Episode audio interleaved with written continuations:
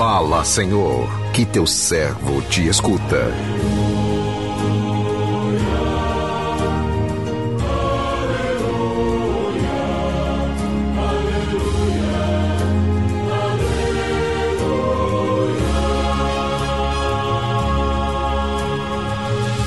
O Senhor esteja convosco, Ele está no meio de nós.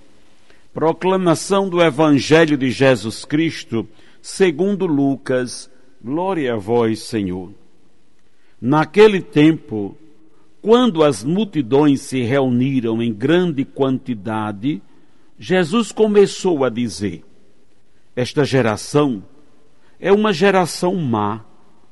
Ela busca um sinal mas nenhum sinal lhe será dado a não ser o sinal de Jonas. Com efeito, assim como Jonas foi um sinal para os ninivitas, assim também será o filho do homem para esta geração. No dia do julgamento, a rainha do sul se levantará juntamente com os homens desta geração e os condenará. Porque ela veio de uma terra distante para ouvir a sabedoria de Salomão. E assim está quem é maior do que Salomão. No dia do julgamento, os ninivitas se levantarão juntamente com esta geração e a condenarão, porque eles se converteram quando ouviram a pregação de Jonas. E aqui está quem é maior do que Jonas. Palavra da salvação, glória a vós, Senhor.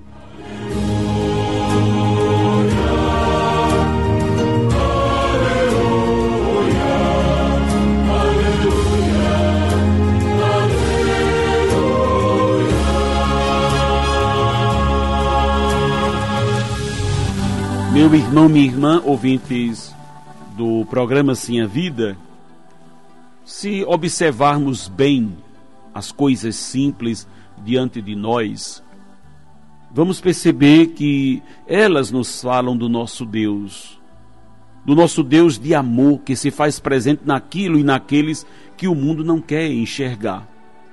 No passado, o pecado nos roubou de Deus, ofuscou os nossos olhos diante os sinais evidentes do seu amor, mas Deus, na sua infinita bondade, nos enviou o seu Filho Jesus para nos recolocar no caminho da vida que nos leva a Ele. Com o seu sangue, Jesus pagou o preço da nossa liberdade, nos devolvendo a vida.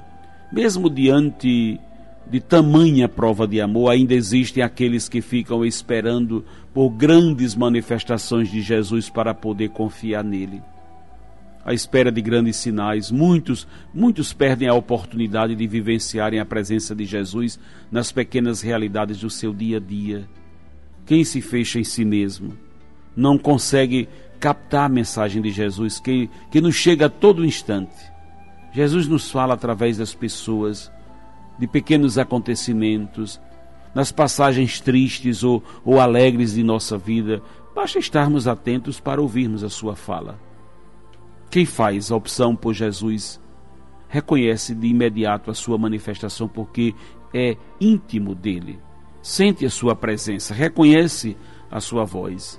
Já os que, se não, os que não se definem, ou que permanecem indecisos, esperando por grandes sinais, passam por Jesus a todo instante e não o reconhecem. Estes ainda não se, se deram conta de que a, na sua liberdade a sua liberdade é o sinal maior da presença de Jesus na sua vida. A passagem do Evangelho que ouvimos né, nos convida à conversão, a não ficarmos esperando por milagres como condição para confiar em Jesus.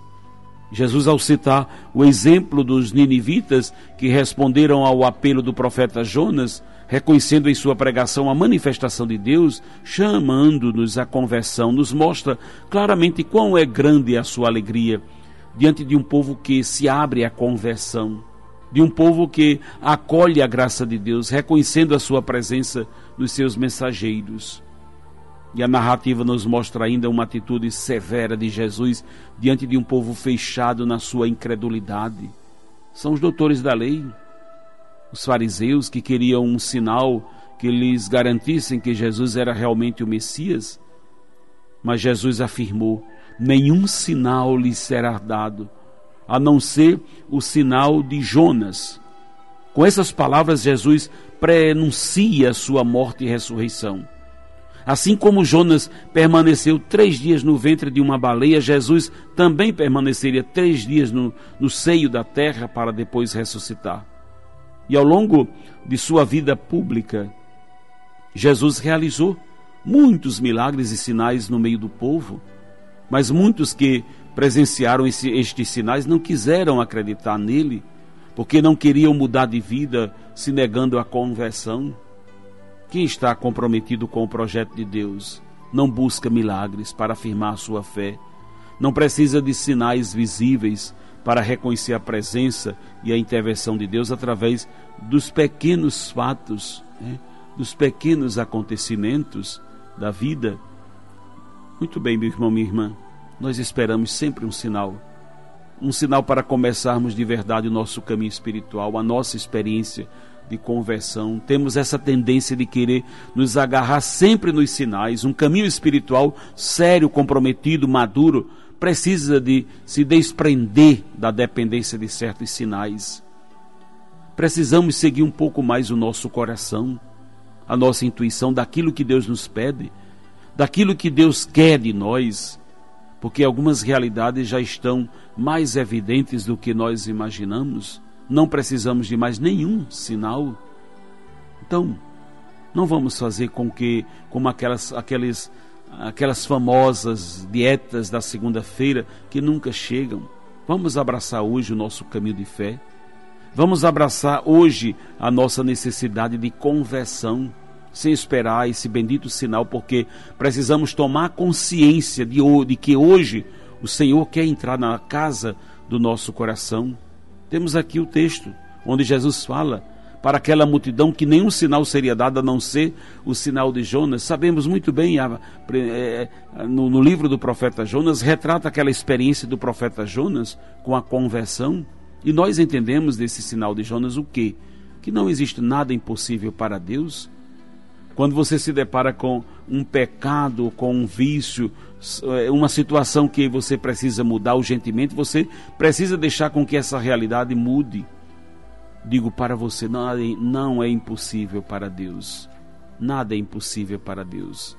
Porque se nós vamos ver o relato daquela experiência do profeta Jonas a partir do momento em que ele se colocou docilmente nas mãos de Deus. Ele começou a atravessar a cidade de Nínive pregando a conversão. Sabe qual foi o resultado para o espanto dele? A pregação de Jonas chegou até os ouvidos do rei. E até o rei se vestiu de saco, se sentiu em, sentou-se em cinzas. Veja, o rei não passou a, a cinza na fronte como nós fazemos na quarta-feira, mas ele sentou-se nas cinzas. E ainda mais, o rei emanou um decreto, escreveu um decreto onde, onde é, homens e mulheres e também animais deveriam fazer um jejum total e completo, sem comer, sem beber, nada. Se refugiassem na oração pedindo a Deus a sua intervenção e que eles deixassem a conduta errada de lado, mudassem de comportamento Veja, a partir da pregação de Jonas, aconteceu todo esse movimento de, conver de conversão. Nada, nada, absolutamente nada é impossível para Deus quando um coração se abre à escuta à voz do Senhor. Então, meu irmão, minha irmã, na minha vida, na sua vida, tudo pode ser transformado, tudo pode ser mudado. Podemos ser mais de Deus, nesta quaresma. Podemos deixar o pecado de lado e assumirmos uma vida nova, se escutarmos a voz do Senhor, se ouvirmos o apelo de conversão que hoje Ele nos faz. Abramos o nosso coração. Permitamos que o Senhor realize esta obra maravilhosa em nossa vida. Permitamos que o Senhor estabeleça o seu reino dentro dos nossos corações. Não deixemos para amanhã, não deixemos para depois. Ouçamos hoje a voz do Senhor. Amém.